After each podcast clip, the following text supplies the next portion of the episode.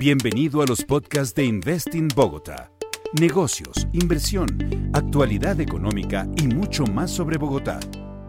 Hola a todos y bienvenidos a este nuevo capítulo en el que hablaremos de cómo el emprendimiento puede ser motor de la recuperación económica en América Latina. Este panel cuenta con la participación de Juan Gabriel Pérez, director ejecutivo de Investing Bogotá, Guillermo Elizondo, CEO y cofundador de Territorium, Miguel Silva, Head of Product de Fruana, Rodolfo Poblete, socio y gerente comercial de Triciclos, y Julián Melo, cofundador de Ubits. En la moderación estará Genaro Mejía, periodista, editor y conferencista de emprendimiento. Bienvenidos. Muy buenos días a todos los que nos acompañan el día de hoy. Vamos a hablar de casos de éxito, de esas experiencias de emprendedores eh, de Latinoamérica. Muchos de ellos ustedes los conocerán y otros, pues nos vamos todos a, enterar de cómo ha sido ese proceso. Bogotá está haciendo una gran apuesta en materia de emprendimiento con la Secretaría de Desarrollo Económico eh, de la Alcaldía Mayor, la Cámara de Comercio y una cantidad de actores que estamos trabajando en ese propósito. Nos hemos puesto una meta y es convertir a Bogotá en esa capital del emprendimiento de América Latina eh, y una de las grandes capitales del mundo, en donde los emprendedores eh, de las diferentes regiones del país lleguen, aprovechen todo este ecosistema que cada vez está más fuerte, más consolidado, pero también emprendedores internacionales y que vean en Bogotá la oportunidad de ampliar sus negocios, de eh, recibir inversión, acompañamiento, mentorías, todo este ecosistema y los servicios que le prestan a, a nuestros proyectos, no solamente, como les digo, para Bogotá, sino también para América Latina. Por eso, para mí es muy grato, como Investing Bogotá, la agencia de promoción de inversiones, el emprendimiento y la innovación, estar hoy. No voy a ser el moderador, ahí quiero darle la palabra a un gran eh, colega y amigo y, una persona que tiene una experiencia muy interesante eh, en este tema del emprendimiento, en la economía, pero sobre todo eh, con esa visión de largo plazo que, que, nos genera pues este sector del emprendimiento en América Latina. Y ahí quiero saludar a Genaro Mejía, nuestro querido moderador que aceptó esta invitación de nuestra parte para acompañarnos hoy en este proceso y luego ya me pondré del otro lado que es aportar como, como un panelista más. Juan Gabriel, muchas gracias por la presentación tan padre. Eh, Gracias por la invitación a moderar este panel tan interesante, porque tenemos que hablar de cambio y hablar de cambios, hablar de emprendimiento. Bienvenidas, bienvenidos todos los que están conectados. Es para mí un placer eh, ser parte de este panel tan interesante. Y voy a presentar sin más preámbulo a nuestros panelistas de hoy, incluidos, por supuesto, Juan Gabriel. Bienvenido, Juan Gabriel, por parte de Invias en Bogotá.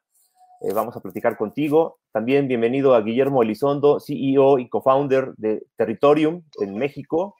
A Miguel Silva, Head of Product Founding de Frubana.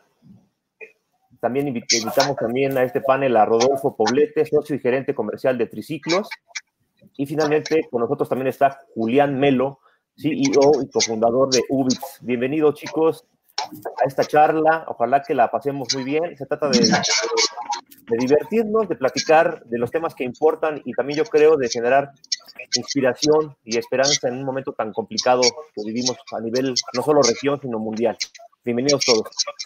Gracias, Muchas gracias. Bueno, pues lo primero es que la gente los conozca. Yo ya los conozco, los eh, leí sus, perfiles y todo, y me encanta lo que cada uno de ustedes hace. Pero me gustaría que cada uno, si quieren, empezamos con, Guillermo, nos cuente a qué se dedica Territorium, cuál es el modelo de negocio y, qué están haciendo para cambiar este, este mundo. Correcto, muchas gracias Genaro y, muchas gracias por la invitación a, a Invest en Bogotá. Eh, Bien, pues como Territorium, eh, nuestro objetivo, decimos, es impulsar el poder del aprendizaje, enfocándonos en los resultados de aprender. Eh, cuando hablamos de resultados, es que uno normalmente va a un programa educativo o va tomar un curso o alguna carrera profesional también, con el simple objetivo de poder obtener un mejor eh, empleo en el futuro, obtener un empleo, convertirse en emprendedor. Entonces, la tecnología que desarrollamos es ir entendiendo cuáles son esos propósitos de las personas y por ayudarles a alcanzarlos. Entonces, lo que tenemos, eh, le llamamos eh, en inglés un AI Powered Skills Cloud una nube de competencias, en donde por un lado conectamos con experiencias de aprendizaje de múltiples proveedores para entender eh, cuáles son esas experiencias de aprendizaje que ayudan a desarrollar qué competencias. Generamos perfiles de competencias con la evidencia de cómo se desarrollaron y al final conectamos a los estudiantes con el mercado laboral.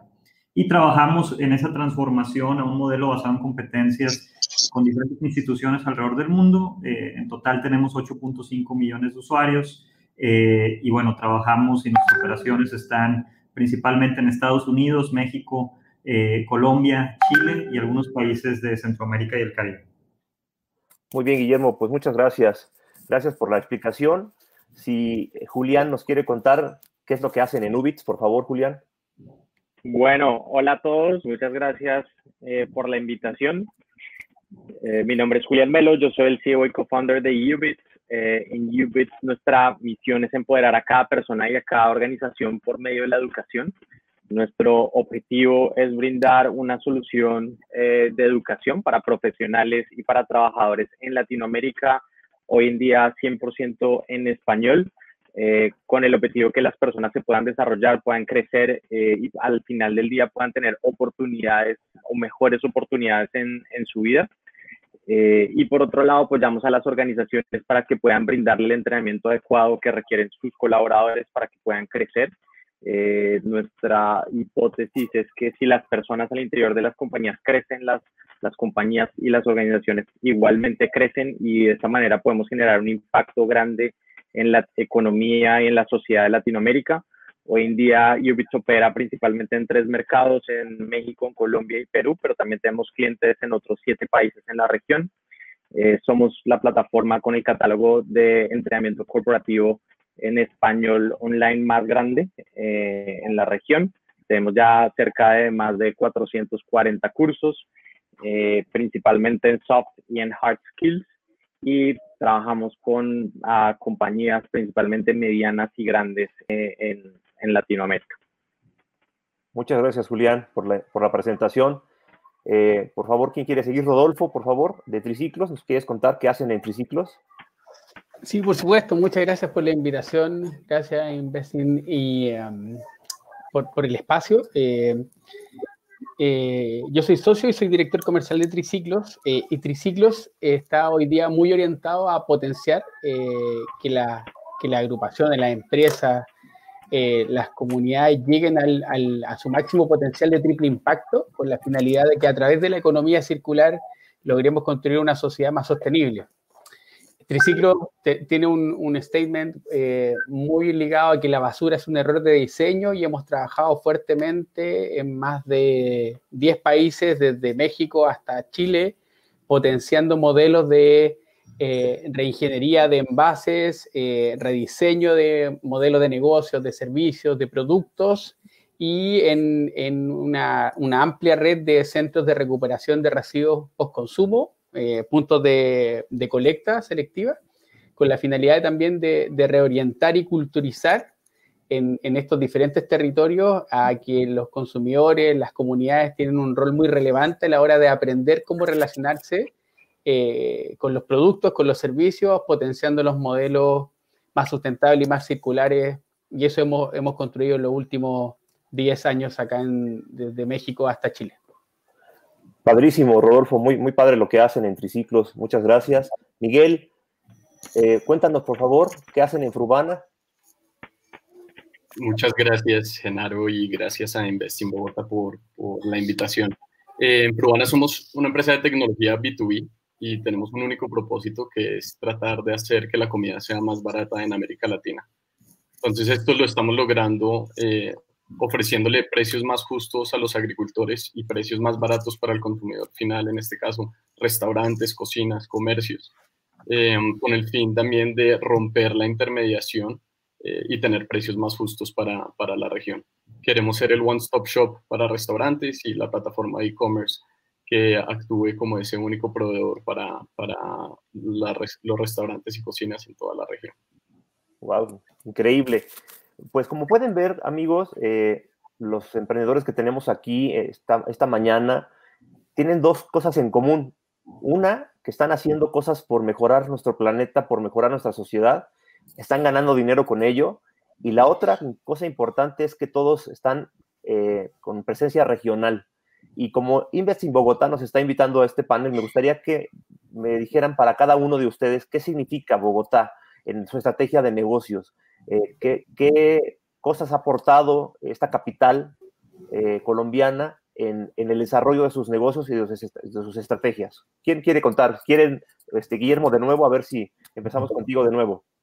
Claro. Eh, bueno, pues la, empresa de nosotros está, está Territorium está basada eh, principalmente en México. Sin embargo, lo que puedo comentar es que hoy el, puede ser el, el 40% de nuestra fuerza laboral eh, del lado de desarrollo de software y del lado de operaciones eh, está basado en Colombia, principalmente en Bogotá. Eh, no solo para dar servicio al mercado colombiano, sino también entregamos servicios desde Colombia a Estados Unidos, a México, a Chile, hacia otros países. de hecho, nuestra directora de operaciones está basada en Bogotá, entonces para nosotros, pues Bogotá es un centro importante de operación eh, para la región.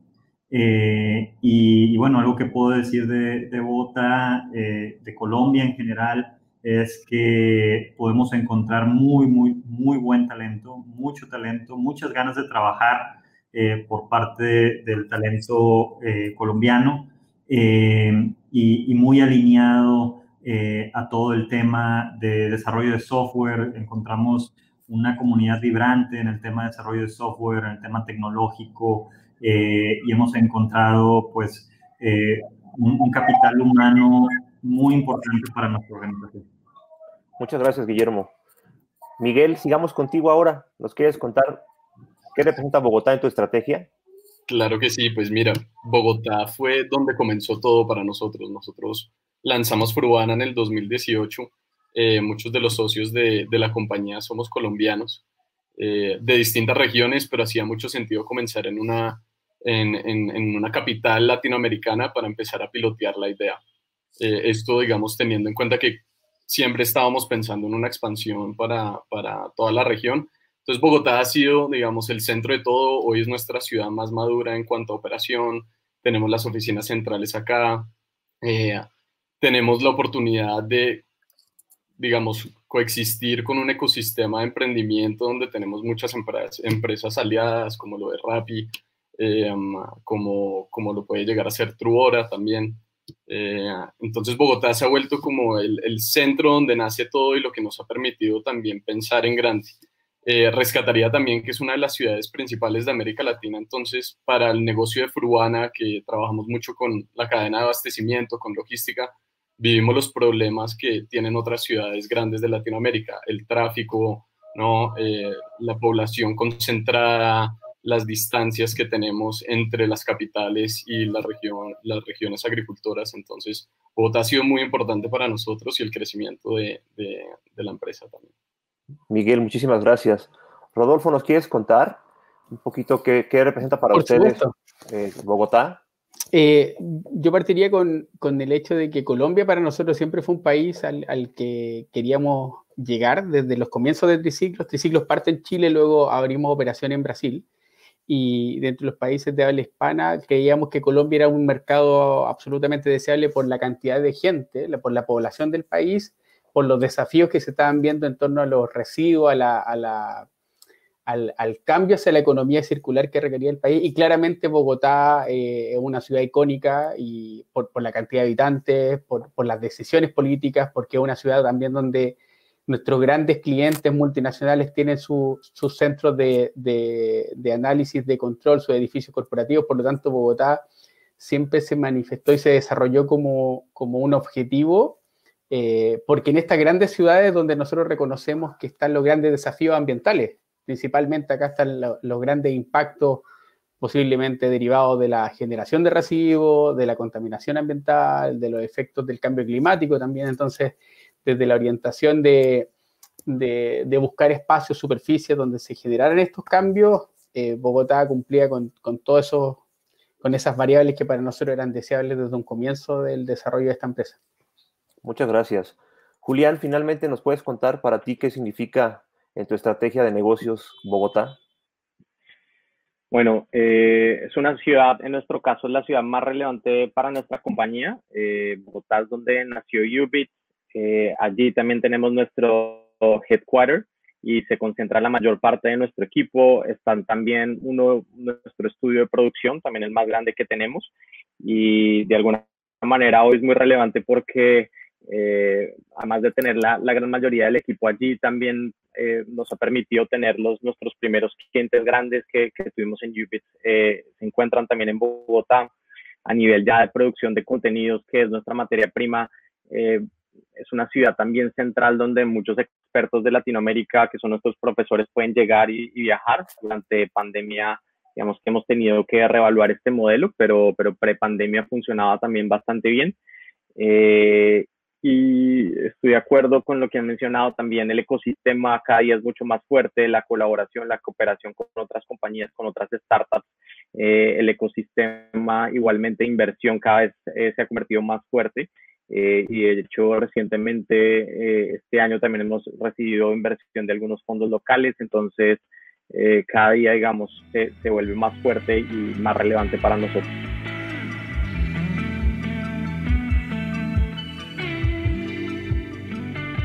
por supuesto me gustaría que Juan Gabriel nos platicara eh, como autoridad eh, qué están haciendo diferente en Bogotá para, para impulsar el emprendimiento, a, diferencia de otras capitales y, que, todos sabemos, aquí en México también lo sabemos muy bien, este, son ustedes un, modelo a seguir en, cuestiones de impulso al emprendimiento, llevan años haciendo eh, muchas cosas, muchos, muchos eventos, campañas.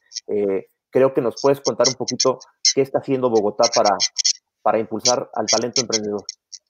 Sí, pues Genaro, muchas gracias. Es una pregunta que me permite a mí también poner un poquito el contexto y es que eh, Colombia le está haciendo una gran apuesta al emprendimiento desde hace unos años y Colombia ya tiene unas políticas públicas eh, trabajando desde no solo este gobierno, sino desde el anterior incluso, eh, con entidades que promueven y aceleran empresas, que hay programas para desarrollo de apps, etcétera. Y que yo creo que además con el gobierno actual del, del presidente Duque e, incluso eh, se juntaron los astros con la alcaldesa Claudia López, en donde el emprendimiento es un foco importante de los dos planes de desarrollo. Ahí hay una oportunidad pues eh, muy interesante en donde hay una institucionalidad. Yo creo que hay varias razones por las cuales uno decir que Bogotá es una, una, una ciudad que se puede llegar a consolidar como esa capital del emprendimiento. Lo primero es que Bogotá es una ciudad dinámica, es una ciudad que tenemos ya más de 10.5 millones de habitantes con su área metropolitana, que además está cursando en el Congreso de la República hoy una reforma importante para eh, hacer esta Bogotá región un área metropolitana con esa simbiosis que hacemos con una cantidad de municipios y eso le da una fortaleza grande. Lo segundo es que es una ciudad con una eh, población económicamente activa muy cercana a los 5 millones de habitantes eh, una ciudad donde la clase media representa más del 50% de la población, poder adquisitivo y gracias a eso también muchos de esos emprendimientos pueden hacer sus pilotajes, como lo decían anteriormente algunos de los emprendedores acá, y mostrar que sí funcionan y que, y que hay un público para ellos.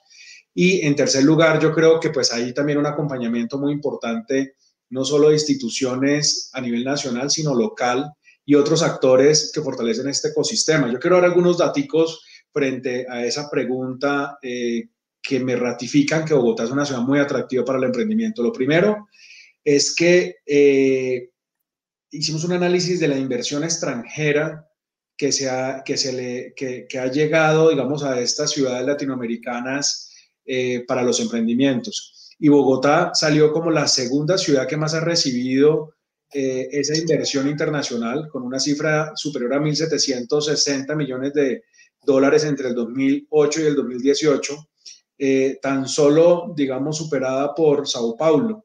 Esto hace que los emprendimientos de, Bogotá y de Colombia pues tienen una visibilidad importante y están llegando estos fondos a, participar de ellos.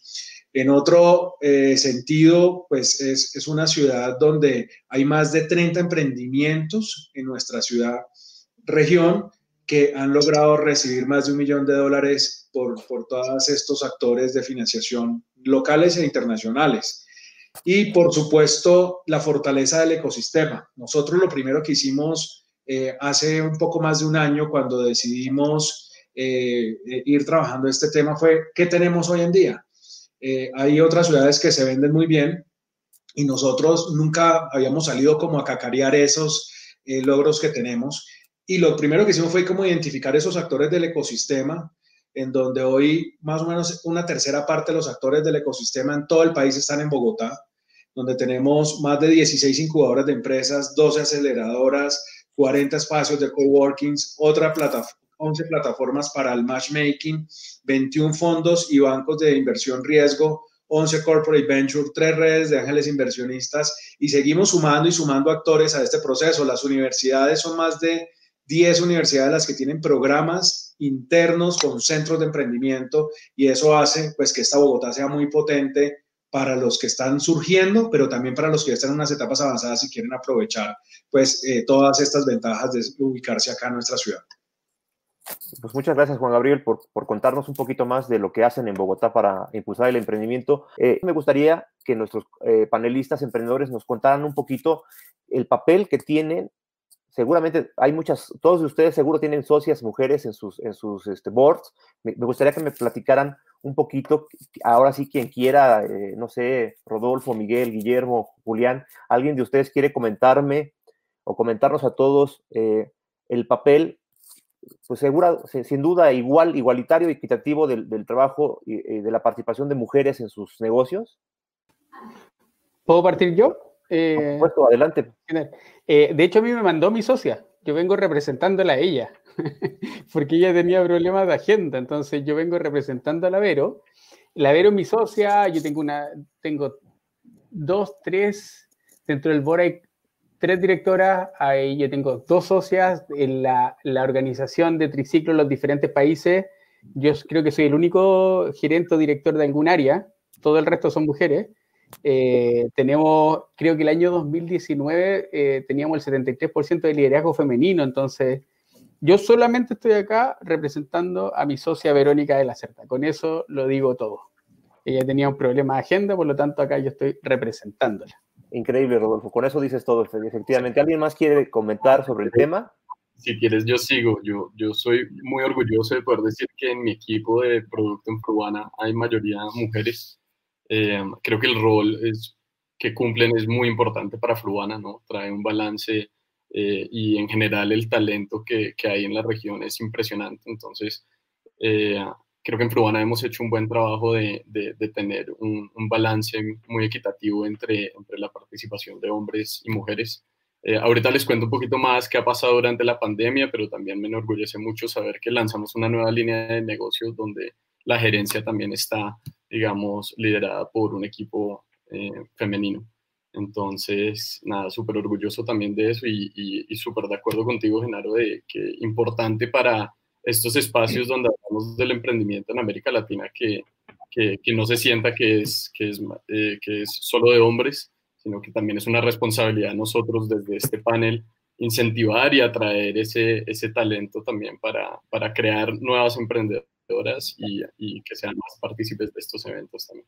Claro que sí, Miguel. Eh, no, es un club de todo y emprender. Emprender es, es lo más democrático que hay, es lo más eh, libre, lo más creativo, lo más eh, productivo que hay. Emprender es, un, es una cosa que no distingue razas, géneros. Emprender es simplemente, yo creo, una, una actividad profundamente humana que ayuda a cambiar el mundo, mejorarlo, y, ahí necesitamos de todos y de todas para, para, hacerlo, ¿no? No sé si alguien más quiera comentar de los, de los chicos. Yo te diría, Genaro, eh, pues, de, nuestro lado, eh, creo que hoy debemos de estar la mitad de la organización o más de la mitad de nuestra organización son mujeres. Eh, nuestra dirección de operaciones, eh, que es, digamos, la Chief Operating Officer de Territorium es, es, mujer, de hecho está basada en Bogotá, lo, comenté al inicio, Doris.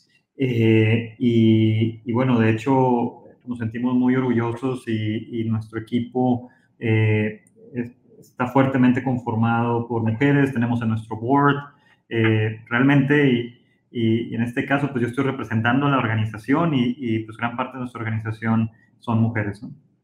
Muchas gracias, Guillermo. También creo que Julián quería comentar. Por favor, Julián, adelante. Eh, sí, en nuestro caso yo tengo co-founder eh, mujer que es Marta eh, y desde un inicio, digamos, cuando arrancamos a trabajar siempre hemos buscado un balance y un equilibrio, tanto participación como hombres como mujeres, cada vez involucrar y tener más o mejores estrategias de diversidad para el equipo. En, por ejemplo, en países como México o India, el 70% de nuestro equipo son mujeres. Eh, en varias de las áreas de la organización, eh, la mayoría son mujeres a nivel de liderazgo o en nuestro equipo de management, también casi un 50% del equipo eh, son mujeres y, la verdad creemos que, que, es un talento, es un talento par, creemos que desde el comienzo que las mujeres aportan, aportan mucho y, y nos, nos ha permitido desde cuando empezamos a trabajar con Marta eh, el equilibrio de alguna forma. Eh, y eso ha sido bastante importante y creemos que gran parte del éxito ha sido esa, esa visión de paridad y esa visión de equilibrio desde que arrancamos a trabajar en el negocio. Nos queda muy claro, Julián. Pues muchas gracias por su, por su respuesta. Creo que a la gente que nos está viendo y escuchando les queda claro que solamente fue un problema de agenda, sino fue un problema de vamos a desechar que una mujer participe en este panel, creo que no es así. Eh, me gustaría seguir con un tema que pues es el tema ahorita. Estamos viviendo una crisis tremenda, una crisis jamás vista en la historia reciente de la humanidad y, como cualquier crisis, pues hay retos y hay lecciones. Me gustaría que platicáramos ahora cómo ha vivido cada uno de ustedes en sus empresas, en sus emprendimientos, esta crisis tremenda provocada por COVID-19 y qué lecciones eh, les ha dejado y nos puedan compartir, ¿no? A ver, si quieres, ahora empezamos contigo, Rodolfo, por favor. Por supuesto, feliz. Eh, uf, em, yo creo que lo principal, quiero como partir la conversación definiendo como que Triciclo es la primera empresa B de Sudamérica. Nosotros logramos la certificación B Corp hace ocho años atrás y, me acuerdo un aspecto muy clave o muy claro dentro de este certificado, y ahí habla de una relación de interdependencia. Eh, habla que efectivamente las empresas B eh, se, obligan a, manifestar y a construir una sociedad mejor dentro de la interdependencia, de que todo está ligado, de que todos podemos construir en conjunto. Yo creo que lo que el principal desafío que nos plantea esta pandemia, esta situación sanitaria es entender claramente que somos interdependientes, de que a pesar de, desarrollar un, emprendimiento, configurar una empresa, una actividad que, tiene un objetivo, un desarrollo y, busca el cumplimiento de, algunos indicadores, algunas metas, si no entendemos que eso es interdependiente con el ecosistema, con las personas, con las comunidades, con los otros actores dentro de los sistemas sociales, ambientales y económicos, eh, cometíamos un error. Para mí eso ha sido muy explícito dentro de la, situación actual, porque más que nunca eh, tenemos que resolver las problemáticas derivadas de esta contingencia eh, sanitaria y los posteriores descalabros sociales, económicos y ambientales en una, de, un punto de vista colaborativo, de un, punto de vista de entender que somos parte de algo, no somos un actor individual. Y esa, y esa eh, situación tan explícita, tan, tan cristalizada, tan evidente, creo que nos ha dejado muchos con la boca abierta de entender lo frágiles que éramos en, en el mundo pre-COVID de, todo punto de vista, político, social, ambiental, económico. Y eso ahora ha quedado en evidencia. Entonces, la fragilidad, el cómo nosotros entendemos, el cómo construimos nuestra, nuestra, nuestras compañías, el, el, el efecto, el impacto social y ambiental eh, y económico que estamos buscando, tiene que ser aún más evidente el compromiso de, los emprendedores, de los empresarios, de las grandes compañías, de las pequeñas compañías, de los gobiernos a desarrollar un, modelo económico más equilibrado y menos frágil para todos, claramente es uno de los principales aprendizajes de este proceso. Muy bien, Rodolfo, muy, muchas gracias. Eh, les voy a pedir por, la dinámica del, panel y para que todos tengamos el, chance de, participar, que seamos lo más breves posibles en las respuestas, si les parece bien. Eh, Miguel, de Frubana, por favor, cuéntanos eh, desde Frubana cómo están viendo, cómo están viviendo la pandemia. Me encanta lo que dice Rodolfo. La verdad es que hoy nos dimos cuenta que lo que afecta a uno nos afecta a todos y entonces al revés. Si ayudamos a uno, nos ayudamos todos. Es, es la nueva eh, gran lección de COVID-19 para la economía de todo el mundo y para, para la humanidad. Miguel, desde Fruana, ¿cómo, ¿cómo han visto esto y qué lecciones nos puedes compartir? Pues mira, desafíos todos, ¿no? Creo que estamos eh, pasando por un momento muy difícil en general, a nivel mundial. Creo que nos dimos cuenta también de, de, lo frágiles que somos y ahí resalto esa palabra que, que mencionaba Rodolfo, pero también nos despierta, digamos, varias cosas en el caso de Fruana, digamos, lo desatendido que ha estado la cadena de abastecimiento en alimentos y lo importante que es para cada uno de nosotros, ¿no? Eh, cómo esto ha incentivado la adopción de tecnologías y, la utilización de plataformas e-commerce eh, en toda la región, ¿no? Y, personas que de pronto no eran tan tech savvy hoy teniendo que aprender a utilizar estas herramientas. Entonces, eh, creo que desafíos hemos tenido montones aprendizajes que me llevo, creo que el primero es eh, cómo ser ágiles, cómo movernos más rápidos, cómo tomar decisiones, digamos, más importantes en, en momento de crisis. Creo que eso es un aprendizaje que, a pesar de ser startup, hemos fortalecido. Eh, dos, el cuidado de los empleados, ¿no? Cómo mantenemos el cuidado de los empleados teniendo una, una, una parte operativa muy fuerte y también la comunicación con todo el equipo que está trabajando de manera remota, cómo los motivamos, cómo mantenemos, digamos, esa cultura que queremos a nivel empresa. Eh, y yo creo que tres, el fortalecimiento de la tecnología eh, muy alineado a esa adopción nueva de, de las tecnologías en, en, la región. Entonces, eso es, eso es lo que rescato. Increíble, Miguel. Muchas gracias. Julián, ¿nos puedes compartir tu, tus aprendizajes? Claro que sí, Genaro. En, en general, eh, comparto lo que, lo que ya han venido diciendo, pero me gustaría agregar o poner algo adicional y es el cambio del de liderazgo o el tipo de liderazgo.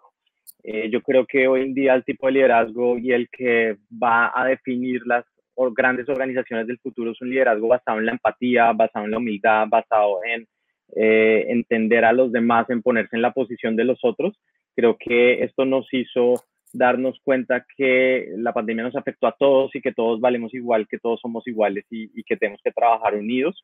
Y ese liderazgo donde entendemos a nuestro equipo y miramos cómo tener unas buenas condiciones para ellos, donde los mismos empleados en muchas compañías dijeron, acepto una reducción de salario para que la compañía le vaya bien y, y, y, y estrategias que tomaron las organizaciones para igual retener a la mayor cantidad de empleados posibles y no tener que llegar inclusive a despedirlos. Creo que Creo que ese enfoque basado en la empatía, en el entendimiento de los demás, eh, es el tipo de liderazgo que va a definir las, las grandes compañías de aquí en adelante. Para, para nosotros ese fue la gran lección de la pandemia.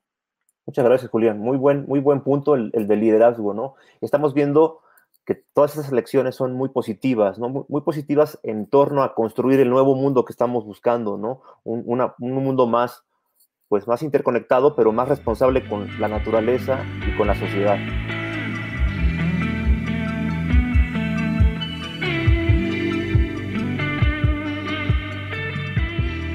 Guillermo, por favor, cuéntanos desde Territorium cómo han visto esta crisis y qué han aprendido de ella. Mira, por, un lado, creo que eh, la, crisis ha venido a transformar la forma en que trabajamos, la forma en que aprendemos. Eh, creería que ha, forzado organizaciones a hacer una transformación digital eh, que, se venía dando. Eh, lo, lo, podemos ver también en, instituciones educativas, una transformación que, que, ya venía en proceso, pero que con este tema de la pandemia eh, se acelera. Eh, de nuestro lado como territorio nos ha enseñado varios temas, ¿no? Desde, pues todos hoy trabajamos desde las casas, un tema donde dijimos, no, no, estamos planeando regresar pronto a las oficinas y probablemente nunca regresemos a como era antes. Eh, desde un tema como eso hasta la velocidad que podemos tener o el nivel de productividad que podemos tener para lanzar nuevos productos al mercado. Eh, recién inició la pandemia, nos dimos la tarea de analizar cuáles iban a ser los productos que nuestros clientes iban a necesitar en muy corto plazo. Eh, que, que, eso es lo importante en las pandemias, siempre, no en las pandemias, en las crisis, buscar dónde va a estar la, pues, la oportunidad, dónde hay que innovar, porque los procesos van a cambiar. Eh, y hemos estado lanzando módulos o productos nuevos dentro de nuestras soluciones eh, a, a, una velocidad que, que no era la misma que cuando estábamos presenciales, ahora es más rápido. Eh, fue bien interesante y, voy a poner un ejemplo. Hace dos meses lanzamos un producto para poner exámenes de admisión en línea, que vimos que la gran mayoría de nuestros clientes lo iban a necesitar. Eh, hoy hemos colocado exámenes de admisión de manera segura en México, en Estados Unidos, en España, en Sudáfrica, eh, y el producto, pues como decimos los mexicanos, se ha vendido como pan caliente. Eh, entonces, eh, todo ese tipo de temas es lo que la pandemia nos ha enseñado, que este, las crisis se tratan de encontrar dónde sí y cómo no. Muchas gracias, Guillermo. El tema del panel es el emprendimiento como motor de la recuperación en la economía de la región latinoamericana y, esa pregunta es para Juan Gabriel también es interdependencia. Por un lado necesitamos a los emprendedores porque ellos traen el cambio, traen nuevos negocios que impulsan la economía, sin duda, de las, de las regiones. Pero por otro lado, la labor de la autoridad es cómo fortalecemos estos emprendimientos que nacen siendo eh, innovadores, disruptivos, para que no se mueran pronto, para que sigan e incluso alcancen niveles de alto impacto en, el mundo. ¿Qué necesitaría, eh, tu experiencia desde tu lado, eh, en políticas públicas para fortalecer a esas empresas y llevarlas a hacer de alto impacto? Sí, pues mira, eso es una excelente pregunta y conectándola con lo anterior, pues yo creo que la pandemia eh, lo que está haciendo es que está eh, dinamizando de una manera precipitada, si lo podemos decir de alguna manera, muchos de esos emprendimientos. Nosotros cuando empezó la pandemia eh, sacamos una convocatoria muy pronto para identificar cuáles eran esos eh, emprendimientos que están listos, que incluso algunos están en su etapa beta o en su, etapa de prototipos que pueden ayudar a solucionar estos temas. Yo creo que esa transformación digital, Genaro, que llegó para quedarse. O sea, hoy vamos a ser mucho más conscientes de, del tiempo, de los desplazamientos, de la virtualidad misma. O sea, antes teníamos que viajar 8, 10, 12, hasta 20 horas para ir a visitar un cliente y hoy estamos a vuelta de un clic en una reunión. Entonces yo creo que ese tipo de acciones van a quedar ahí. En esa convocatoria además conocimos a Frubana, eh, quien se pegó una disparada tremenda eh, con este tema, igual, igual con muchos emprendimientos. Eh, también nosotros ahí identificamos a, este emprendimiento que, es muy oportuno también en estas épocas. Y yo creo que la transformación digital se ha venido acelerando de una manera impresionante. Por decirte algo, nosotros desde el área de promoción de inversiones hay sectores que siguen marchando y que van creciendo de una manera importante, todo lo que tiene que ver con tecnología, BPO, centros de servicios compartidos, telemedicina, etcétera. Todos esos proyectos son claves. Y yo diría que, que, lo que tenemos que ver es dónde está la ola. Hoy estamos en, en, la cresta de la ola por la tecnología, eh, por eh, esos negocios disruptivos capaces de cambiar el tema, hasta veterinarios online. Hemos descubierto en, en, nuestras aplicaciones aquí hechas en Bogotá que se están creciendo de manera importante. Un emprendimiento que se llama un, un Doc3 acá en Bogotá que pues lo, lo han apoyado incluso otras aceleradoras grandes de la ciudad eh, son aliados estratégicos del gobierno nacional en el tema del COVID-19. Entonces, yo lo que creo es que lo primero es que tenemos que ser conscientes de la necesidad que, se está viviendo, en donde nos montamos eh, eh, en, una línea estratégica de juntar la tecnología, esos proyectos disruptivos y, por supuesto, esas necesidades del mercado y yo creo que muchos de estos temas que se están dando y que están creciendo llegaron para quedarse en nuestra vida cotidiana. Hoy cada vez tenemos que pensar más en tener un sitio en nuestra casa tranquilo para atender estas videoconferencias. Eh, muy probablemente vamos a tener varios días de la semana donde vamos a estar trabajando de manera virtual y remota, donde vamos a tener que hacer las compras online, donde vamos a tener que tener una cantidad de herramientas pues que, son los emprendedores que, llegan con una manera de ver las cosas diferentes, muchos eh, saliendo de las universidades, pero muchos otros con muy buena experiencia aportándole a los proyectos. Yo diría que el quick del asunto es buscar esos aliados estratégicos que generen un buen balance entre lo disruptivo, lo innovador y lo creativo, con aterrizar las ideas con gente que tenga muy buena experiencia y eso se está dando. Por ejemplo, Bogotá es la tercera ciudad en, proyectos fintech de América Latina. Y esto no se da porque están saliendo de la universidad personas que estudian finanzas, es porque hay disrupción en la, en la idea, pero sobre todo en los que están detrás ayudándole a ejecutar con personas que están vinculadas, es vicepresidentes de bancos o fondos de inversión o, o, personas que realmente han tenido también una buena experiencia aplicándoselo a estos proyectos. Entonces yo creo que hay que hacer un muy buen equipo, equipos sólidos que vayan todos compartiendo esa visión de largo plazo, compartiendo ese sueño, pero poniendo los, los pies en la tierra y dando paso a paso eh, el camino que tienen que llegar para ser exitosos. Y esto es una gran oportunidad. Yo sí quiero dejarles el mensaje a todos los que nos acompañan el día de hoy, que en este momento tenemos unas grandes oportunidades que tenemos que aprovechar y ahí tienen todo el ecosistema de Bogotá y a través de Inves Bogotá vamos a ayudar a conectarlos y articular este ecosistema para el bien de todos. Juan Gabriel, muchas gracias. Mira, nos quedamos contigo. ¿Qué posición deben tomar los gobiernos para apoyar a los emprendedores? Y creo que es relevante porque todos sabemos desde antes y ahora nos queda más claro con las historias que estamos viendo con los chicos que están en el panel, que en el emprendimiento hay no solo una solución de corto plazo para una crisis como esta, en el emprendimiento está la construcción a largo plazo de políticas públicas, de mejores eh, modelos eh, de vida para la población de todos los sectores y de todos los segmentos.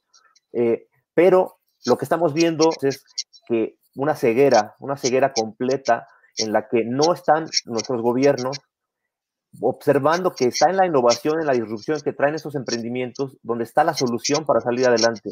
Están muchos gobiernos nada más apagando fuegos, otros ni siquiera los están apagando, sino los están encendiendo y creo que muy pocos gobiernos están en nuestra región volteando a ver que, tienen que, tener, que tienen que brindar un apoyo mucho más fuerte, mucho más agresivo en hacer equipo, como tú estabas diciendo en tu respuesta anterior, hacer equipo con los emprendedores, porque juntos pueden llegar más lejos, a soluciones más rápidas y de más trascendencia, ¿no? Juan Gabriel, ¿qué nos puedes comentar sobre esto? No, pues eh, me parece que es fundamental y yo creo que el gobierno tiene que ver a los emprendedores como los grandes aliados como el futuro de, la clase empresarial del país, en donde primero se va a generar riqueza, se va a generar empleo, se van a generar, eh, digamos, muchos factores positivos para un país. Yo sí creo que, que, el gobierno tiene que tener esas bases sólidas para generar un ecosistema y un apoyo a toda esta dinámica. Hoy en Colombia, afortunadamente, lo estamos viendo. Eh, incluso esta semana de manera virtual se firmó un acuerdo entre el gobierno de Israel y el gobierno de Colombia, en donde uno de los temas puntuales de ese acuerdo y donde Invesin Bogotá está trabajando con Impulsa eh, para ver cómo lo vamos a maximizar, es que vamos a tener una persona de Impulsa del gobierno colombiano en Israel trabajando el tema de emprendimiento.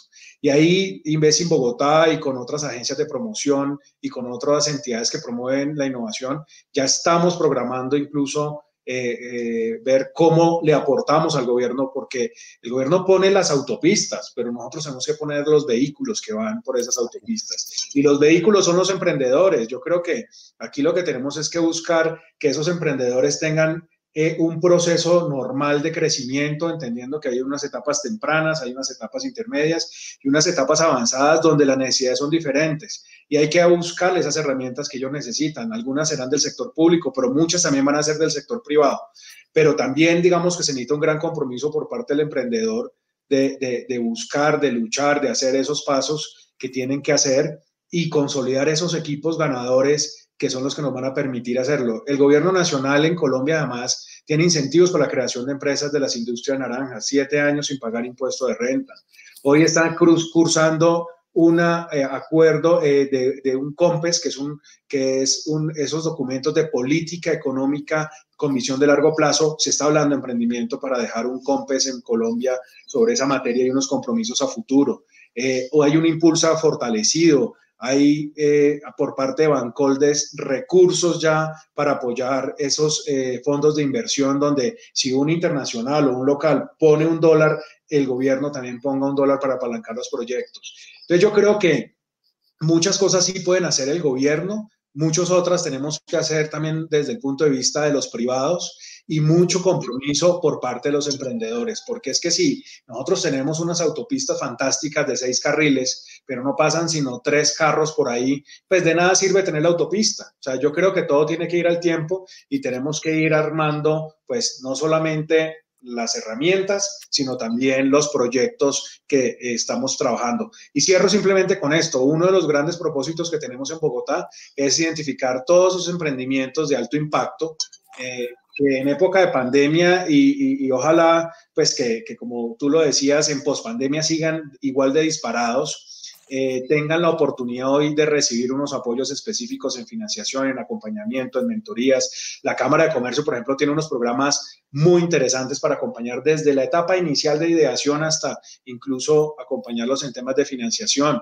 Pero aquí hay una cantidad de actores que nos pueden acompañar y desde Inves en Bogotá estamos haciendo la identificación de esos proyectos, pero también identificando todos los partners de esta ciudad, toda la red del ecosistema que le ayude a esos emprendimientos aprovechar este boom que van a vivir en este momento. Muchas gracias, Juan Gabriel. Vamos al siguiente tema que tiene que ver con lo que estás diciendo. El, otro gran bastión necesario para un emprendimiento exitoso y de largo plazo es el dinero, es el financiamiento, sin duda. Y ahí me gustaría que los chicos que están en el panel nos, nos, contaran, eh, Miguel, a ver si me puedes contestar esta pregunta, a ver qué opinas. Eh, en, los, los emprendedores tienen que trabajar de la mano con los inversionistas, pero en los inversionistas locales, como emprendedores, por lo menos lo, que he sabido de las entrevistas que hago todo el tiempo es que los inversionistas locales son un poco conservadores, son tímidos, eh, no le apuestan mucho al riesgo y necesitamos por esa razón buscar el financiamiento exterior, eh, donde, donde en Silicon Valley, en Israel, en, en, Madrid, en Barcelona, hay otro tipo de inversionistas más, eh, pues más agresivos. ¿Cómo hacemos, eh, eh, cómo, hacer para que nos volteen a ver, los volteen a ver a ustedes, inviertan dinero en, bueno, en financiamiento este, de, otros países? Súper. Muy buena pregunta, eh, yo creo que lo principal, y, como bien lo dices, es responsabilidad nuestra empezar a generar ese apetito de inversión extranjera e inversión local. Eh, creo que es importante nosotros desde, desde la posición de emprendedores incentivar que muchos más colegas dentro de la región eh, se salgan de esa cajita de confort y empiecen a explorar estas, estas nuevas oportunidades. Y ese apetito, digamos, lo que va a traer es, eh, digamos, muchos beneficios para, para, el ecosistema como tal. Creo que lo principal para, para atraer esta inversión desde, desde el punto de vista de un emprendedor es confiar mucho en el talento local que tenemos, ¿no? En, en, el skill set que tenemos en, América Latina. Eh, dos, entender muy bien el mercado, ¿no? Y cuando hablamos ya de la región completa de América Latina, se vuelve muy relevante para un inversionista, eh, tanto local como, como extranjero. Eh, y yo creo que tres, entrar en esta dinámica donde el mercado y el potencial y ese objetivo que se plantean estas empresas tiene un impacto muy grande para la región también. Entonces, esto, esto debería empezar a despertar el interés tanto de los inversionistas locales como de la inversión extranjera cuando ya nos miran como un bloque de América Latina, entienden que hay un talento y confían en este talento eh, y donde nosotros mismos los emprendedores empezamos a, a, correr esto para, para, generar ese apetito. Eh, muy, muy buena respuesta, Miguel, y eso me da pie para que a ver si Julián nos puede continuar con esto. Julián, eh, exactamente, tenemos un montón de talento, eso nos queda claro en cada uno de los países que forma esta región, pero todavía a nosotros mismos como, como latinoamericanos nos ha costado trabajo eso, vendernos como un bloque, como, un, como seguramente el bloque económico que será el más relevante en, la historia futura del mundo. Eh, ¿Cómo haces tú, en tu experiencia con Ubix, para, para decirle a, a los inversionistas extranjeros, aquí estoy, véanos, soy, soy de un país, o sea, nací en un país, pero mi, empresa ya es regional. Pienso que lo, lo, primero es salir a buscarlos. Nosotros intentamos levantar capital primero en Colombia, no pudimos, fuimos a México, no pudimos, terminamos en San Francisco. Entonces, es salir a buscarlos. Muchas veces el emprendedor está esperando a que lleguen, pero, pero no llegan. El capital es escaso, hay que competir por el capital y hay que salir a buscarlo y como hay que competir por el capital, hay que prepararnos para competir como emprendedores globales. cuando uno tiene una carrera profesional, trabaja en una compañía, tiene que competir contra otros profesionales, aquí funciona exactamente igual, pero aquí compites contra emprendedores de todo el mundo, porque Silicon Valley no es que solo invierta en Silicon Valley, invierte en todo el mundo, eh, luego hay que prepararse para eso y eso implica que el emprendedor tenga que entender cómo funciona, funciona startup, cómo funciona el mundo de la, inversión eh, en emprendimiento de venture capital y eso es preparación y creo que eso hace falta mucho eh, en los emprendedores en Latinoamérica.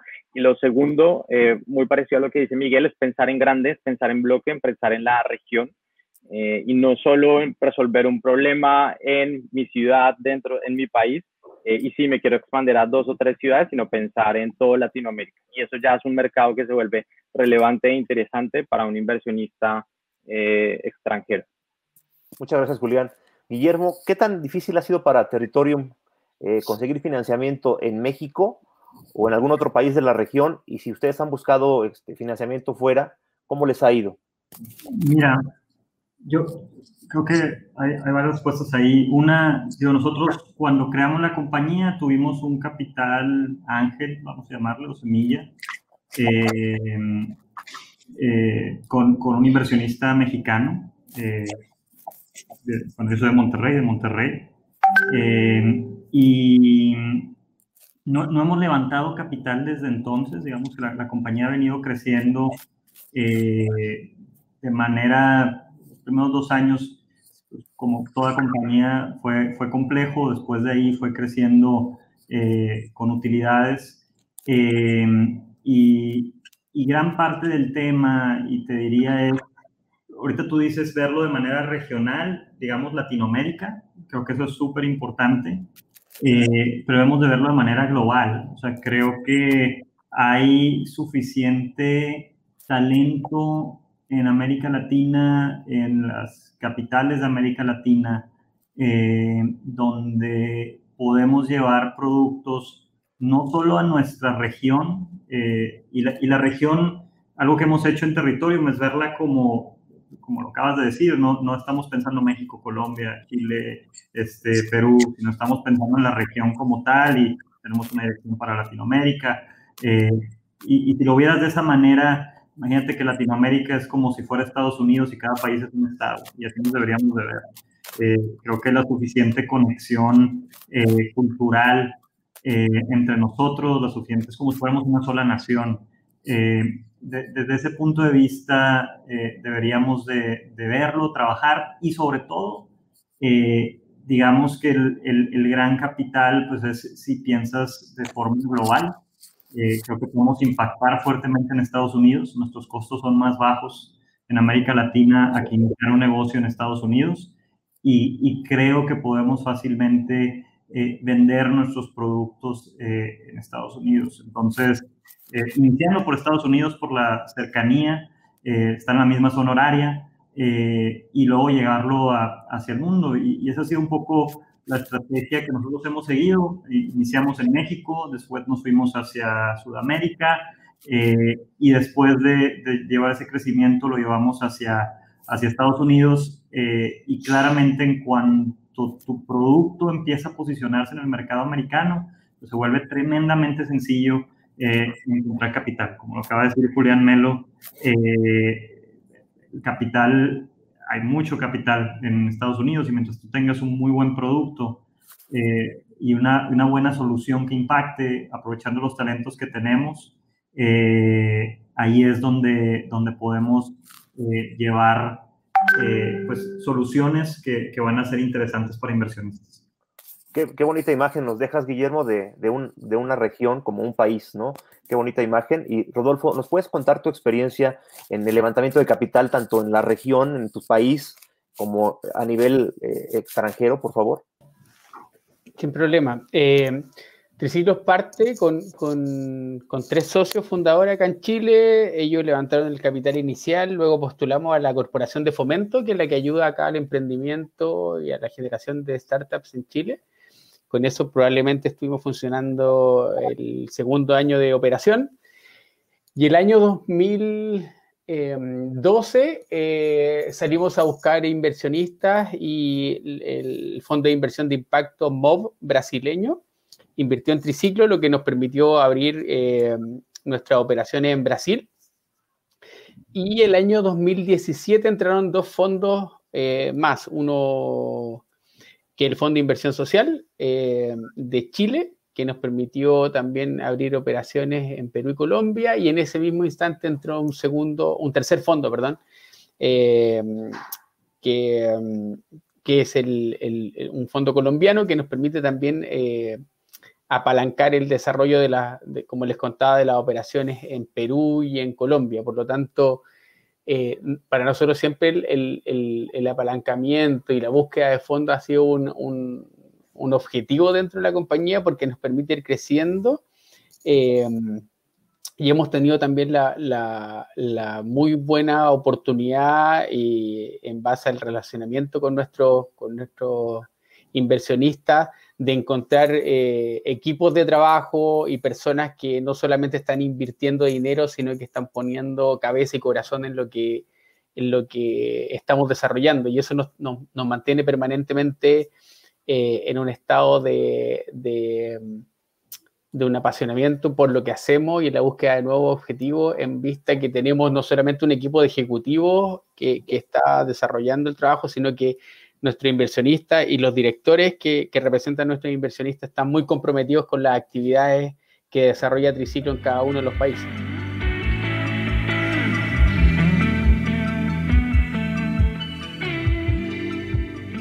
Me gustaría que cada uno conteste cómo creen que los emprendimientos son el motor de la recuperación económica en América Latina. Ya, ya Juan Gabriel nos hizo ver mucho la parte que tiene que tener las instituciones para apoyarlos, pero ustedes en su día a día, en su, en su trabajo diario con sus equipos, sí están viendo, sí se están viendo como parte de estos héroes, estas heroínas que, que tienen como misión ayudar a reactivar la, la economía de su, de su país, de sus países y de la región en un conjunto eh, ahora empezamos contigo, Rodolfo, por favor, ¿qué nos puedes decir? Bueno, de, hecho, eh, como concepto general, nuestra oficina en Colombia, Brasil y Chile trabajamos de manera muy transversal dentro de los equipos, por lo tanto, permanentemente estamos viendo oportunidades y, lo que nos ha permitido también el COVID es bajar las barreras como geográficas. Trabajamos en equipos más, más eh, multiregionales para desarrollar herramientas y soluciones incluso para países de manera transversal. No tenemos esa, restricción de tomar un avión y ir a hacer un trabajo a otro país o a otra región de, América. Y además de eso, claramente nosotros estamos participando en diferentes actividades y activaciones para, para públicos de impacto, stakeholders, clientes, proveedores, para ir buscando un encadenamiento productivo que nos permite ir saliendo a todo en conjunto. Por lo mismo que te decía hace un, hace un momento de la interdependencia, si uno logra buscar una, un movimiento, un avance, si no logras que, tu cadena de valor vaya contigo, probablemente esa cadena de valor se rompa y tu negocio quede expuesto en los próximos meses. Por lo tanto, el ir avanzando de manera eh, consensuada y todos juntos nos parece muy importante. Muchas gracias, Rodolfo, por tu respuesta. Vamos a darle la palabra a Julián, que como ya nos contó, está por, por negociar financiamiento. Mucho éxito, Julián. Este, cuéntanos eh, cómo ves en, en UBIT este trabajo de reactivación de la economía regional? Bueno, bueno, nosotros cómo lo vemos, eh, definitivamente reactivar la economía implica redefinir mucho los negocios de cómo se viene hoy en día y esta redefinición de negocios eh, va a estar basada en nuevos conocimientos o en adquirir skills completamente diferentes que antes no existían dentro de las empresas, que antes los profesionales no tenían y que muy posiblemente las universidades van a tardar mucho tiempo en responder eh, adecuadamente a esto. En, nuestro caso, ¿qué estamos haciendo? Estamos creando eh, nuevos cursos para poder potencializar esto dentro de las empresas. Por ejemplo, durante pandemia lanzamos un catálogo muy grande enfocado en cómo trabajar de forma remota, cómo liderar de forma remota. Eh, el último, el mes pasado, lanzamos un catálogo de cursos enfocado a e-commerce y a marketing digital eh, la definición de esta economía obviamente va a estar basada en un modelo digital donde los grandes retailers se están pasando a, e-commerce y a modelos digitales. Eh, y la forma en la cual nosotros vemos es cómo aportamos desde el conocimiento y en el desarrollo de los skills que se van a requerir en este momento y también en el futuro para poder reactivar la economía. Julián, muchísimas gracias. Que tengas mucho éxito al rato. A ustedes, mi gracias. Dejamos a Julián. y Miguel, por favor, cuéntanos ¿cómo ven en, en, Frubana este, este papel del emprendimiento como reactivador de la economía y como constructor de una nueva economía? Pues mira, yo creo que es clave el emprendimiento, siempre eh, lo he considerado el motor para, incentivar las economías en este momento y, hablo por Fruana. Creo que hemos vivido dos cosas. Uno, eh, cómo desde nuestra empresa apoyamos el abastecimiento de la, de, la cadena de alimentos en un momento de crisis y, y todos los aprendizajes que eso trae, eh, como decía Julián, en, en, cómo organizar el equipo, cómo liderar, cómo trabajar de manera remota, cómo tomar decisiones eh, rápidas. Y yo creo que en la reactivación de la economía nosotros tenemos un foco muy alineado hacia el ecosistema de los restaurantes. Fruana es una empresa B2B muy enfocada a restaurantes y cocinas.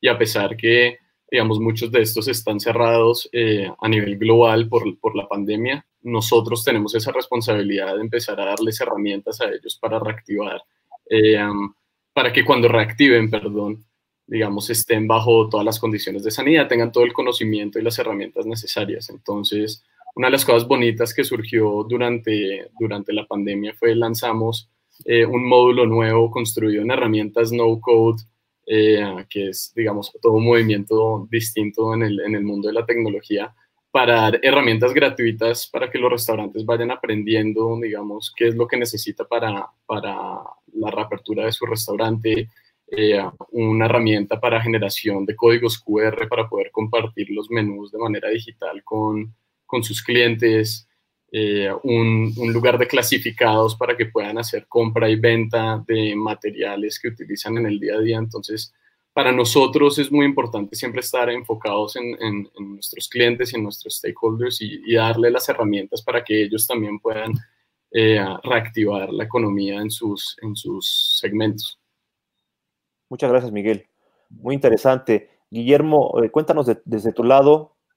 Eh, es, es, chistosa esta pregunta. Yo creo que tal vez en, en, Bogotá no haga tanta, tanta, tanto ruido una pregunta como la que les estoy haciendo, pero por lo menos en México creo que sí, porque en México muchos, el, sector tradicional, empresarial tradicional, es un sector que se ha distinguido por pedir, ¿no? Por pedir eh, ayuda al gobierno, a las instituciones para salir adelante. Y creo que los emprendedores de toda la región han demostrado que al revés, que no van a pedir, sino van a dar y a proporcionar este motor, este impulso tan fuerte para llevar a las economías más lejos, ¿no? Guillermo, ¿tú cómo ves esto? Sí, mira, yo, yo te diría que la, la reactivación económica va, va, por dos lados. Eh, un tema muy claro es el, el emprendimiento y otro tema muy claro es, y hoy con, con la pandemia eh, lo que llamábamos la nueva economía o, o, esta nueva economía en donde veíamos datos donde en el 2030 iba a haber un conjunto de empleos, el 60% de los empleos del 2030 no, exist, no, van no existían hoy o no existen hoy. Creo que ese proceso se ha acelerado fuertemente. Entonces, eh, una reactivación viene por qué emprendimientos generas y también cómo preparas a tu gente o cómo preparas a tu población para poder enfrentar esa nueva economía y que no se queden fuera de esa nueva economía, sino que podamos tener a la gente con las competencias y con las habilidades necesarias para poder enfrentar esa nueva, esa nueva economía.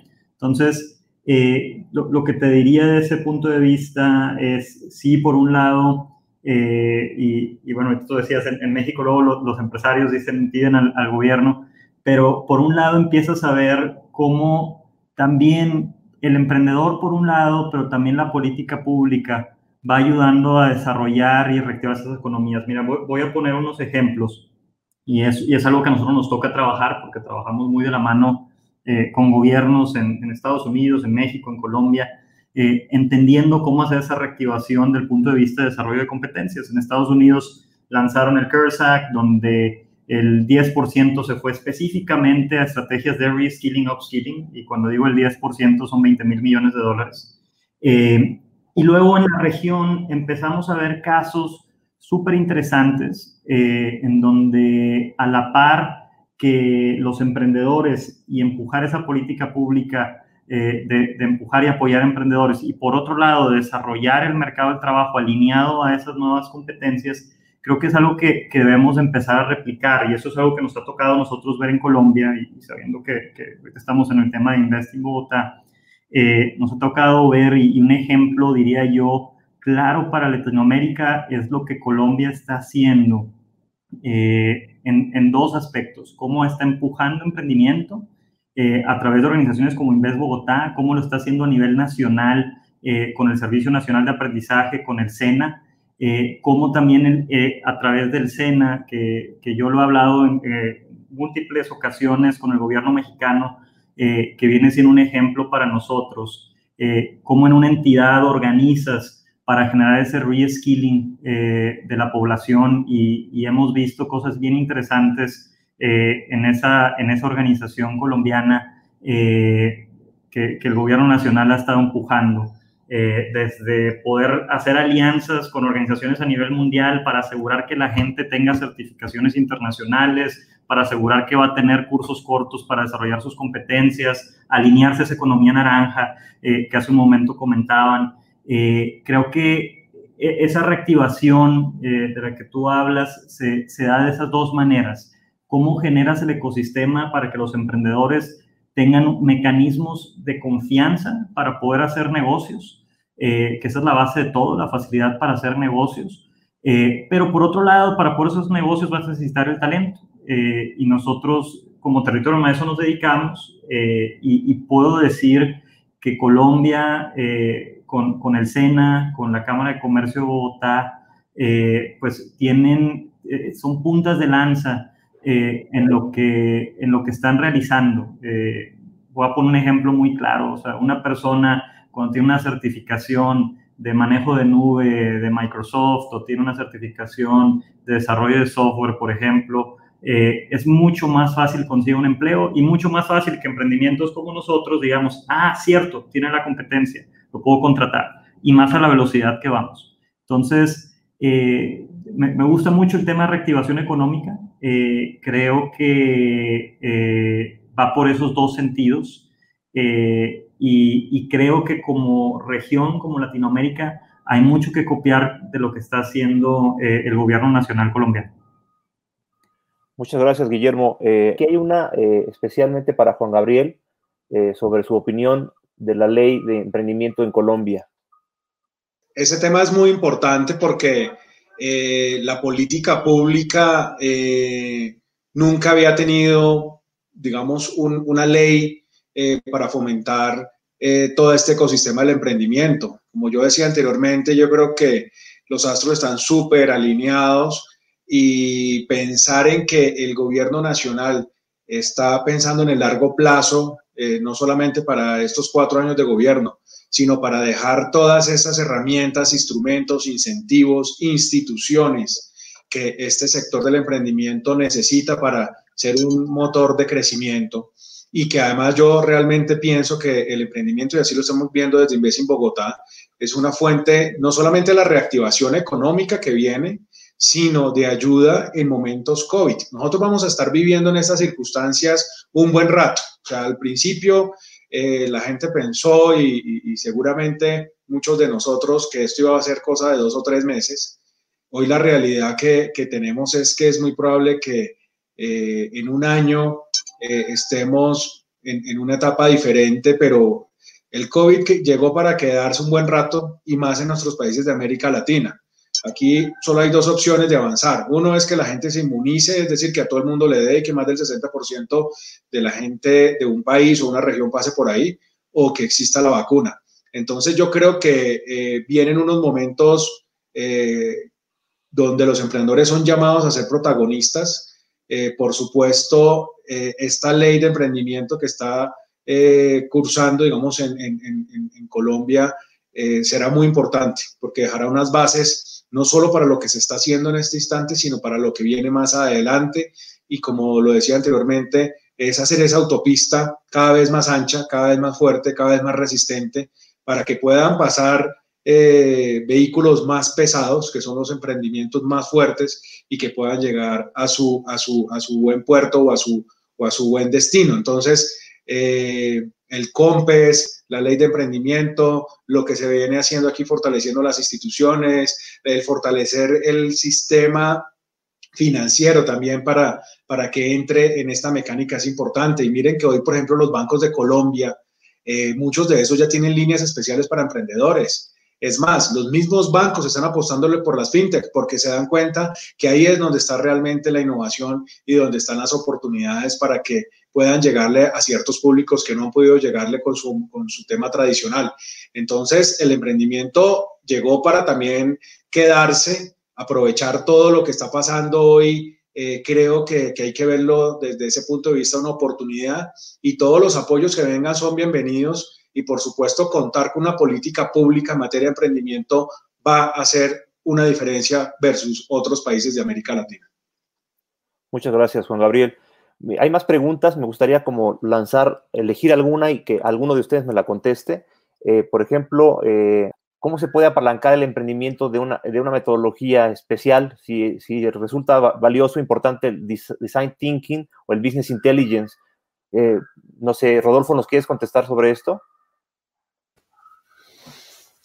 Sí. Em, bueno, nosotros ocupamos principalmente Design Thinking en el trabajo de la elaboración de las soluciones en conjunto con nuestros clientes. Yo creo que es muy importante entender también que en esta dinámica eh, tan cambiante, en esta, en esta nueva realidad en la que nos estamos viendo sometidos, eh, probablemente ni siquiera los que teníamos un grado de expertise alto en la, en la, en la línea de trabajo, en el tipo de negocio, en la industria en la que nos desarrollamos, vamos a tener hoy día la facultad completa para poder buscar una solución de manera individual.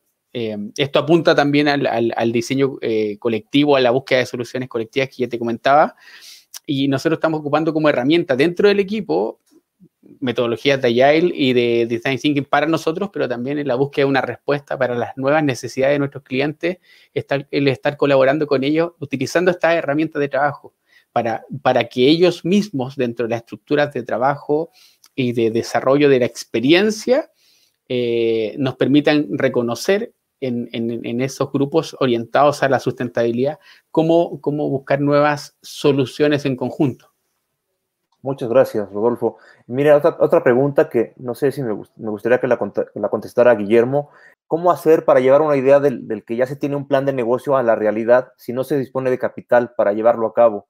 ¿A dónde puedo recurrir para conseguir esos fondos? Mira, yo, yo te diría lo, lo siguiente. Eh, de inicio, y, y entonces nuestra historia como compañía es, inicia, intenta hacer lo más simple posible que puedas entregar en el mercado con el menor capital eh, necesario. Entonces, si tú logras sacar algo, como en otras de las preguntas que ahí veo, esos mínimos productos viables, eh, ir entendiendo que el mercado les va gustando, la mejor manera de poder conseguir una inversión es demostrando que el mercado eh, sí está dispuesta a, adquirirla.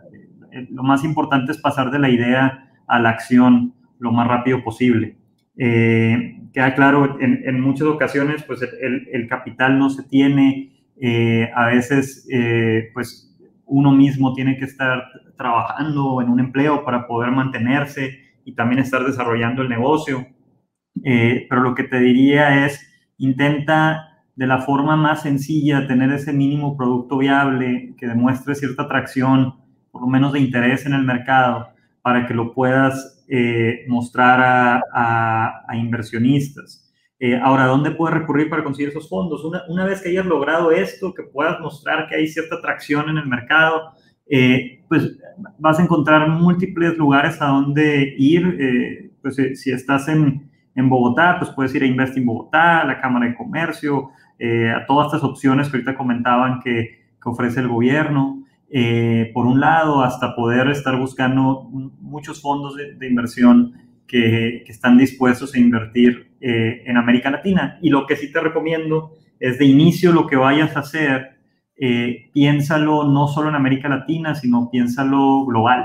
Eh, como les decía hace un rato, es América Latina es como si fuera un solo bloque, una sola nación, va a ser uno de los mercados que tienes, no, no lo dividas como entre México, Colombia, sino es la región completa y después busca también cómo esto va a servir en las otras regiones. Y esa es la manera en que vas a lograr ser exitoso.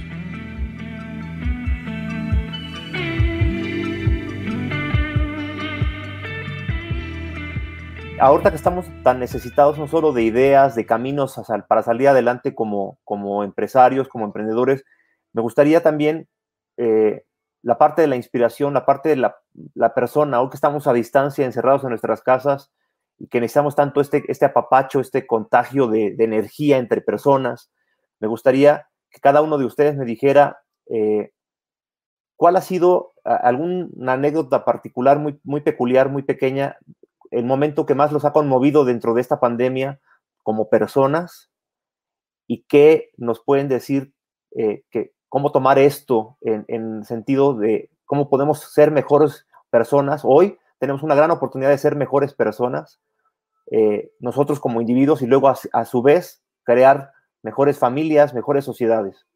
Eh, Rodolfo, ¿nos puedes contar qué piensas tú? ¿Algún momento de la pandemia que te haya, que te haya conmovido, que te haya eh, hecho reflexionar, que te haya sorprendido? Y, y, también, pues esto, ¿cómo te inspiró y cómo nos puede inspirar a todos? Uf, yo creo que la, las mayores como sensibilidades o orientación a la reflexión que yo puedo tener ahora viene muy derivada de mi hija. Yo tengo tres hijas, una de siete, una de cinco y una de ocho meses.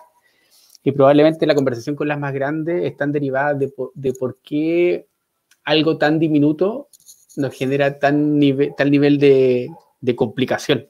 Para ellas todavía es, muy difícil entender lo que significa ser un microorganismo. No, no, no entienden algo que, que ellas no puedan ver ataque a tal nivel y fragilice tanto la, existencia. Por lo tanto, eh, claramente eh, como el, reinicio, el reboot de, todas las ganas, la potencia y la inspiración que, tengo yo y que tenemos dentro de la compañía en la cual me toca, me toca trabajar, liderar y acompañar desde hace mucho tiempo es poder construir un mundo que sea menos frágil, que sea por más, más más integrado, que, que, los niños no se vean tan expuestos a, a, tantas limitancias, sobre todo en una edad tan clave en el desarrollo de relaciones, que ellos tengan que estar encerrados. Eh, creo que es un momento que para mí me ha generado una, una, reflexión muy importante, sobre todo con las futuras generaciones, que no se vean enfrentadas a situaciones así, porque probablemente una pandemia nos podemos encerrar nos podemos generar una cuarentena, pero, pero sobre todo a lo que está haciendo Triciclo, que contra el cambio climático, yo creo que ahí no hay, no hay cuarentena que nos proteja de ese problema global. Así es, así es, tienes razón. Eh, eh, la pandemia tendrá un fin o una solución, pero el cambio climático lo tenemos que detener urgentemente porque es un problema que, que será peor que el que estamos viviendo ahora y, me gusta mucho tu reflexión, Rodolfo, muchas gracias. Guillermo, tú como, como persona, cómo has vivido esto, algo que te haya movido, que te haya hecho cambiar lo que hasta entonces era un hecho, una verdad, con esta, con esta pandemia que nos ha puesto en jaque a todos. De acuerdo. Sí, mira, te diría que hay dos respuestas a eso. Mi hija acaba de nacer hace dos semanas. Eh, entonces, eh, pues bueno, creo que ha sido el momento más conmovedor que, que he tenido en, en, esta época. Es mi segunda hija. Eh, y el haber vivido todo, todo el, tener un hijo en pandemia, eh, digamos en el hospital, ver el movimiento, ver que los hospitales estaban llenos, que era una complejidad eh, el, poder, pues literalmente ir a tener un hijo, pues creo que, que ahí me, me, me, lleva como a, a, a, ver varias situaciones y, y, y a ver qué oportunidades pues van a tener nuestros hijos, un poco lo que comentaban, cómo, cómo vamos a, dejar este mundo hacia el futuro eh, para nuestros hijos. Eh, mi, otra hija, pues bueno, fue el tenerla, pues fue normal en el hospital, ahora todos con cubrebocas, teníamos que hacernos test cada cinco días, eh, fue, fue todo un show. Pero el, el tema que me llevó a cuestionarme es cómo como sociedad, como humanidad, eh, pues nos vamos a transformar para pues poder asegurar eh, esas oportunidades eh, a nuestros hijos. Y hoy lo vemos en la pandemia y, en diferentes países las, las, las, soluciones han sido diferentes o distintas y en algunos casos hasta polémicas. en el cómo, cómo se va a educar a los niños en este tiempo. Entonces, eh, una, un, gran tema que, que me ha movido eh, en este tiempo, nosotros estamos muy enfocados, por un lado, en el, en el mercado del trabajo, en educación para el mercado del trabajo, trabajamos con universidades, con instituciones vocacionales y instituciones eh, enfocadas hacia el empleo, eh, en, esa, en, ese, en, esa, frontera entre la educación y el empleo. Pero la, la, pandemia lo que nos ha hecho ver es que también hay mucho que hacer también en, la parte de educación básica. Eh, hoy lo vemos, donde no todos los niños tienen acceso a lo mismo, donde no todos tienen acceso a Internet, eh, y luego las soluciones que se dan para llevar educación no son las mejores, eh, donde la tecnología se puede volver un mecanismo de equidad eh, y de generación de espacios de aprendizaje para muchas personas. Y, creo que ese es el reto que tenemos como sociedad, cómo vamos a generar esos mecanismos de oportunidades para todos y esas oportunidades para todos no, no vienen, digamos que, eh, digamos, en inglés sería downgrading para los que sí tienen, sino más bien cómo hacemos que todos tengan, que todos puedan acceder. Eh, creo que ese es uno de los grandes retos que tenemos. Muy, padre, Guillermo, sí es cierto. Es cómo ponemos el piso parejo para que todos podamos acceder a, a las, mismas, a las mismas cosas. No, no para abajo. Ese es como el gran reto que tenemos como sociedades, gobiernos, etcétera. Gracias, Guillermo. Miguel, cuéntanos desde tu perspectiva personal, muy personal. Eh, creo que es muy valioso como líderes que son cada uno de ustedes de sus empresas, pero también eh, como líderes, al final la gente empieza a verlos como ejemplo a seguir y eso me parece muy valioso. Por eso es que les he pedido esta pregunta muy personal, Miguel. ¿Cómo, ¿Cómo, has vivido tú la pandemia? ¿Algún, ¿Algún momento que te haya conmovido, que te haya hecho reflexionar o salir de, de, una idea que tenías tal vez y que ya ahora ya no, ya no más, ¿no? Que ya ahora cambió tu, tu forma de ver el mundo, ¿no? Claro, claro que sí. Eh, pues fíjate que creo que una de las cosas que más me conmocionó durante la, pandemia fue darnos cuenta de, del impacto que estamos generando. ¿no? Nosotros trabajamos con alimentos, entonces empieza esta crisis y una idea que surgió en un garaje eh, hace dos años y que hemos podido lograr ejecutar, digamos, con éxito en, tres países, de la nada nos, llega esta pandemia y, nosotros somos relevantes y tenemos la, la, posibilidad de ayudar realmente. Entonces creo que eso fue lo que más me conmovió en su momento, que es, estamos en una posición donde lo que hemos construido como organización va a ayudar a muchas personas, no solo negocios, sino también personas naturales, y cómo explotamos eso eh, y cómo vamos desarrollando estrategias para que esto persista en el tiempo, ¿no? que no solo sea eh, durante la pandemia, sino que realmente pueda subsistir con nosotros en, en, el futuro. Eh, creo que el segundo punto es generación de empleo. En una posición como la nuestra, donde tenemos el privilegio de, tener una empresa de necesidad básica, de poder aportar y devolverle a, a la sociedad en tiempo de crisis. Eh, generar empleo para mí ha sido una de las cosas más importantes. Hay muchas empresas en, en la región que, que, han tenido que cerrar, que han tenido que despedir muchas personas, otros, digamos, eh, implementando estrategias nuevas, transformación digital para poder retener estos, eh, estos, empleados que tienen y que les aportan mucho a sus negocios. Eh, y generar empleado y poder, eh, poder generar empleo, perdón, en, en, las operaciones y las ciudades donde, donde estamos ha sido algo súper conmovedor. Logramos lanzar una línea de negocio, además, que, que permitió que muchas personas que están sin trabajo puedan tener ingresos también en nuestra línea nueva de Tucán, que es un modelo más enfocado al B2C. Entonces, poder pensar rápido, actuar rápido y realmente generar impacto ha sido muy importante para mí durante la pandemia. Miguel, muchísimas gracias, muchísimas gracias. Creo que eh, nuestro anfitrión, Juan Gabriel, tendría también que compartirnos como persona, él cómo ha, cómo ha vivido como persona en su familia, en su gente, con su gente querida, este, con sus colaboradores esta pandemia, y que nos puede compartir como lección. Pues sí, Genaro, muchas gracias. No, pues una pregunta eh, digamos, eh, difícil de responder también, porque hay muchos momentos y yo creo que uno en estos momentos vive como en una montaña rusa, además de sensaciones, de, emociones. Eh, hay días que uno amanece súper positivo, hay días que pronto terminan mucho menos positivo. Yo trato siempre de ver la vida en positivo y yo creo que dos o tres reflexiones haría ahí. Uno, tengo dos hijas, pues me duele mucho ver digamos, también a, mi hija, por ejemplo, a la, universidad que tendría que estar trabajando con sus compañeros, porque pues, estudia diseño de arquitectura, manualidades, ese tipo de cosas.